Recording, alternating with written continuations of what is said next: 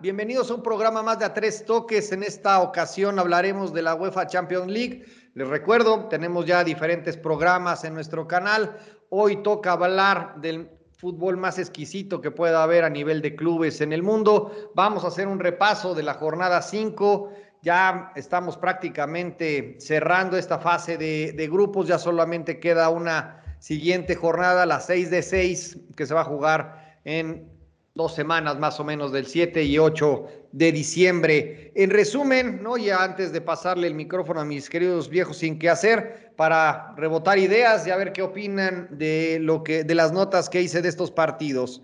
El Bayern, ¿no? Sigue en gran momento. La verdad es que pinta para ser de los candidatos a campeón. Lewandowski, la verdad es que esa chilena cualquier otro la hubiera volado y este amigo la metió bastante, bastante bien. El Manchester United, pues otra vez con Cristiano, con don Cristiano Ronaldo, en plan grande, pues al final sacan el, el partido. Chelsea, con saludos para nuestro querido Patricio, pues a lo campeón, ¿no? Y despedaza a la lluvia de mi carnal, ¿no? La hace verdaderamente añicos y pues sí lo deja muy mal parado.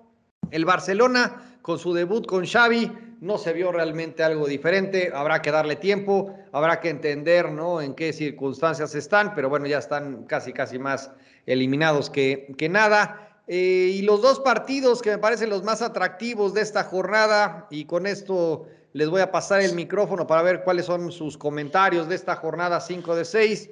Eh, Millón Boys de toda la vida y el Atalanta, un partidazo de tres goles, aunque como dice Troc, siempre no, que no por muchos goles quiere decir que sean mejores partidos, pero bueno, por lo menos a mí me gustan más así. Y la parte del Manchester y el partido de Manchester City contra el Paris Saint Germain, que le dan la vuelta, ¿no? Después de un golazo de, de Mbappé, le da la vuelta el Manchester City y se lleva los dos partidos en esta sección o en esta ronda de, de grupos. Con esto empiezo contigo, mi querido Juan Manuel, te saludo. ¿Qué puedes dejar de reflexiones en este momento de esta jornada número 5? Sí, eh, muchas gracias, Cris. Un saludo a los viejos sin que hacer. Cris, Oscar, un placer estar acá con ustedes. Y sobre todo tener la oportunidad de poder hablar de, lo que hemos denominado el mejor torneo eh, del mundo por el nivel y el nivel de partidos que hay y pues los espectáculos que, que podemos presenciar, ¿no? Eh, justo esta jornada 5, Cristian, pues me parece que ya es una jornada que define eh, prácticamente el 80% de los equipos que van a calificar. Eh, ya son muy pocos los lugares que estarán en disputa en la última jornada, son, me parece por ahí que son cinco, y ya te, permite vislumbrar quiénes son los equipos que, que, como siempre, serán protagonistas y que estarán en la siguiente ronda, y los equipos que pues desafortunadamente no podrán continuar, irán a la, Europa League. Em, hubo partidos muy interesantes, como, como tú dices, donde ya se empieza a ver ese fútbol eh, dominante, ¿no? Como bien comentabas el caso de, del Chelsea, que, que este, pues despedaza a la Juventus. Aquí la, la, buena noticia es que pues los dos están empatados en 12 puntos, entonces esta derrota humillante para la Juventus pues no le, no le genera problema porque pues, el Zenit está en cuatro puntos, entonces ya prácticamente es de los grupos donde ya están definidas las dos posiciones que pasarán a la siguiente ronda, pero sí destacar, destacar eh, por mucho el, el, nivel mostrado por el Chelsea, ¿no? Y bueno, el Bayern que bien comentabas, Chris, que pues el Bayern es el equipo que, como siempre lo dice Oscar, ¿no? En el momento que lo leas va a golear y va a, a hacer pedazos al equipo con el que se enfrenta. Pues ahorita está prácticamente calificado y eh, en una situación muy incómoda para el Barcelona, porque precisamente en la última jornada pues eh, va a cerrar contra el Bayern, entonces pues ahí tenemos los antecedentes de los últimos partidos, ¿no? Que no han sido nada, nada agradables los resultados y es muy probable que, pues con esto pueda, pueda quedar eliminado el, Barça de, de, la ronda final eh, hablando del otro grande de, España, que es el, Real Madrid, pues me parece por ahí que ya pues pone las cosas en orden, ¿no? Pone las cosas en después de esa sorpresa mayúscula que fue la derrota contra el Sheriff, pues creo que ya, encontró su juego, ya está, y pues ahorita prácticamente ya calificado y en primer lugar de, su grupo junto con el Inter. Me parece que ahí al final se, se impuso la lógica. Y otro equipo que pues la verdad sigue sorprendiendo bastante. No sé si sorprendiendo sea la palabra, pero el Ajax, ¿no? Que, que es un equipo que sigue invicto, o sea, cinco victorias en primer lugar, este, ganando todos sus partidos y la verdad demostrando un muy buen nivel en un grupo que no, no era, eh, no el más complicado, pero tampoco era de los grupos fáciles y cinco victorias que lo mantienen ahí en primer lugar y pues con altas expectativas para la, para la siguiente ronda, Cristian. Sí, la verdad es que hiciste un muy buen resumen de lo, de lo que se vio en esta jornada. Y pues, Oscar, también, ¿qué podemos esperar de la siguiente, no? Que ya prácticamente, como decía Juan, ya están todos los equipos y ya todos, pues, prácticamente los lugares amarrados, salvo esta parte de, por ejemplo, lo de Barcelona, que todavía puede estar ahí padeciendo si no se da bien el resultado y saca Benfica puntos, pues se puede complicar. Pero bueno, ya como hizo el resumen eh, muy bien Juan, pues prácticamente ya en todos los grupos ya están definidos los dos primeros lugares que van a avanzar eh, a la siguiente ronda. Entonces quizás pueda ser una jornada eh, más tranquila, ¿no? Quizás, pero no sé, ¿qué, piensas? ¿Qué tal, Cris? ¿Qué tal, Juan? ¿Cómo estamos, mis queridos viejos sin que hacer? Em, pues yo iría en el análisis eh, un poquito más, más específico, ¿no? A lo mejor Juan dio un panorama bien, bien interesante y bien amplio de, lo que hay ahorita en la Champions. Eh, nada más a mí sí me gustaría que a lo mejor aclaráramos, ¿no? Que, siempre quedar en el primer lugar de tu grupo te garantiza por lo menos recibir el, partido de vuelta, ¿no? En, tu cancha. Entonces, a lo mejor hay grupos donde esa, esa parte todavía no se define y que será importante eh, que, estemos atentos en la última jornada para ver el acomodo de esos equipos, ¿no?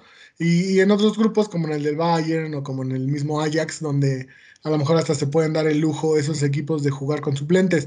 Desgraciadamente para el Barcelona, el Bayern nunca juega con suplentes y si llega a jugar con suplentes tienen eh, tanta calidad como para poder ganarle al Barcelona. A lo mejor no aplastarlo, como lo haría el equipo titular, pero sí como para darle bastante pelea, ¿no? Entonces, desgraciadamente para el Barça y para Xavi, el, ya se les puso la eliminatoria, eh, o más bien el, grupo color hormiga, ¿no? Porque me parece que esos empatitos en, en, Benfica y este último fue el que, el que probablemente los eche a, la Europa League, ¿no? Eh, el, grupo que a mí honestamente me llama la atención es el B, porque también el Liverpool en un grupo de la muerte está 5 de 5 jugando bien, eh, aplastando y siendo bien superior a equipos como el Porto, el Milán y me parece que el otro equipo es el Atlético de Madrid, ¿no? Que hace un par de jornadas hablábamos de que había venido de atrás y que por ahí tenía posibilidades y ahorita está metido en el último lugar.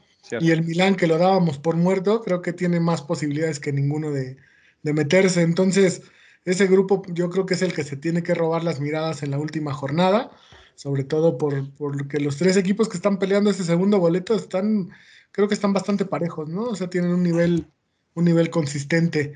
Y también por ahí me parece que es el grupo F, ¿no? El de donde el Manchester United, pues ya nada más con un empate asegura el primer lugar, pero también Villarreal, Atalanta y tu Young Boys de toda la vida, pues todavía tienen posibilidades, ¿no?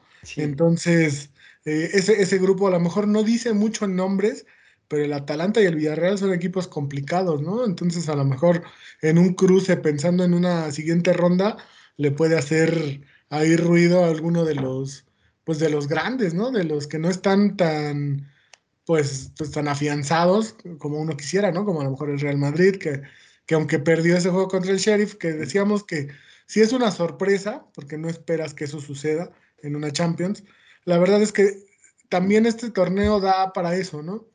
Son, son, al final son seis jornadas. Y si tienes un tropiezo, te da oportunidad de, recuperarte, ¿no? Entonces Real Madrid le hizo lo, propio al ganarle al Inter, que era su rival directo, y, las cosas tomaron nivel, ¿no? Cayeron por su propio peso, está en primer lugar, el Inter también ya está calificando, entonces creo que más allá de esa sorpresa del Sheriff, pues eso fue lo único que se va a llevar tu Sheriff de toda la vida de este torneo. y también el grupo G, que, que, es el que tiene menos nombre, ¿no? El Lille de Francia, el Salzburgo, el Sevilla, el Wolfsburg, pero que están, todos tienen oportunidad y todos están ahí a uno o dos puntos, ¿no? El, el, Wolfsburg, que es el último, está a tres del, del Lille. Ojalá que, se, que, que mi Sevilla eh, califique, porque a mí, yo creo que desde que empezamos este programa, que empezamos a, a, analizar los temas de Europa, siempre les he dicho, ¿no? Que el Sevilla, el estilo de Sevilla a mí me, me gusta y, ojalá que se alcance a meter, pero sí está, está bravo, ¿no? Está bravo ese grupo también y va a cerrar, va a cerrar con todo, mi querido Cris. No, sí. La, Subiéndose al camión del Sevilla el troc. Ya el, vez. El, madrilista llevo un año toda la vida subiéndose al camión del Sevilla. Que el Sevilla es, es, es, es mi equipo que me gusta en, en, Europa. Ah, perfecto. Le, le, salió los sevillanos. Soy consistente con el, con el, con el camión. a ver, sí. Una, un, una pregunta, Juan. Eh, tu París de toda la vida, ¿no? También hablando de, de, de Messi, misma camisa, jamás, jamás. diferente camisa, mismos gestos, ¿no? O sea, con la cabeza al piso, sin lograr hacer ese pues desplante, ¿no? Que haga la diferencia en los partidos. ¿Qué, qué opinión te merece? Y sobre todo ahorita voy a preguntarle a Oscar, pues la, la situación de cómo Cristiano Ronaldo sigue ese, ese, ahí sí le aplica el que es perico en donde sea es verde, ¿no? Pero vamos primero contigo, Juan. Gracias, Cris. Pues mira, me, me, parece un comparativo que se ha hecho durante mucho tiempo en los distintos equipos que han participado estos dos jugadores. Y, y, sí, o sea, notablemente la diferencia a favor de Cristiano, ¿no? Porque como bien lo dices, Cris, Cristiano, el equipo que va, se lo echa al hombro uh -huh. y, y, lo saca, ¿no? O sea, estuvo en el Madrid, estuvo en la Juve, ahora en el Manchester, y es un tipo de lo más profesional, se me hace que siempre echándose el equipo al hombro. No así Messi, ¿no? Que, que este, pues vuelve a mostrar esa actitud que, bueno, esa imagen que varias veces le vimos en el Barcelona, como tú lo dices, esa, esa, imagen derrotista. Y pues ahora habrá que ver qué pasa en las finales, ¿no? Habrá que ver qué pasa porque yo creo que ahorita todo lo, todas las expectativas están puestas en este equipo, en el París, precisamente con la inclusión de, de Messi.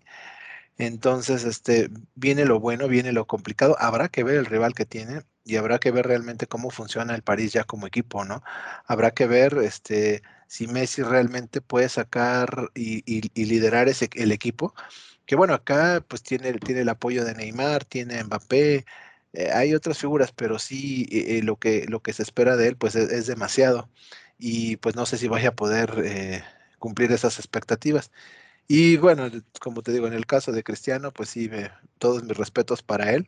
Y la verdad es, es un tipo que eh, siempre, siempre eh, muriéndose por el equipo en el que esté.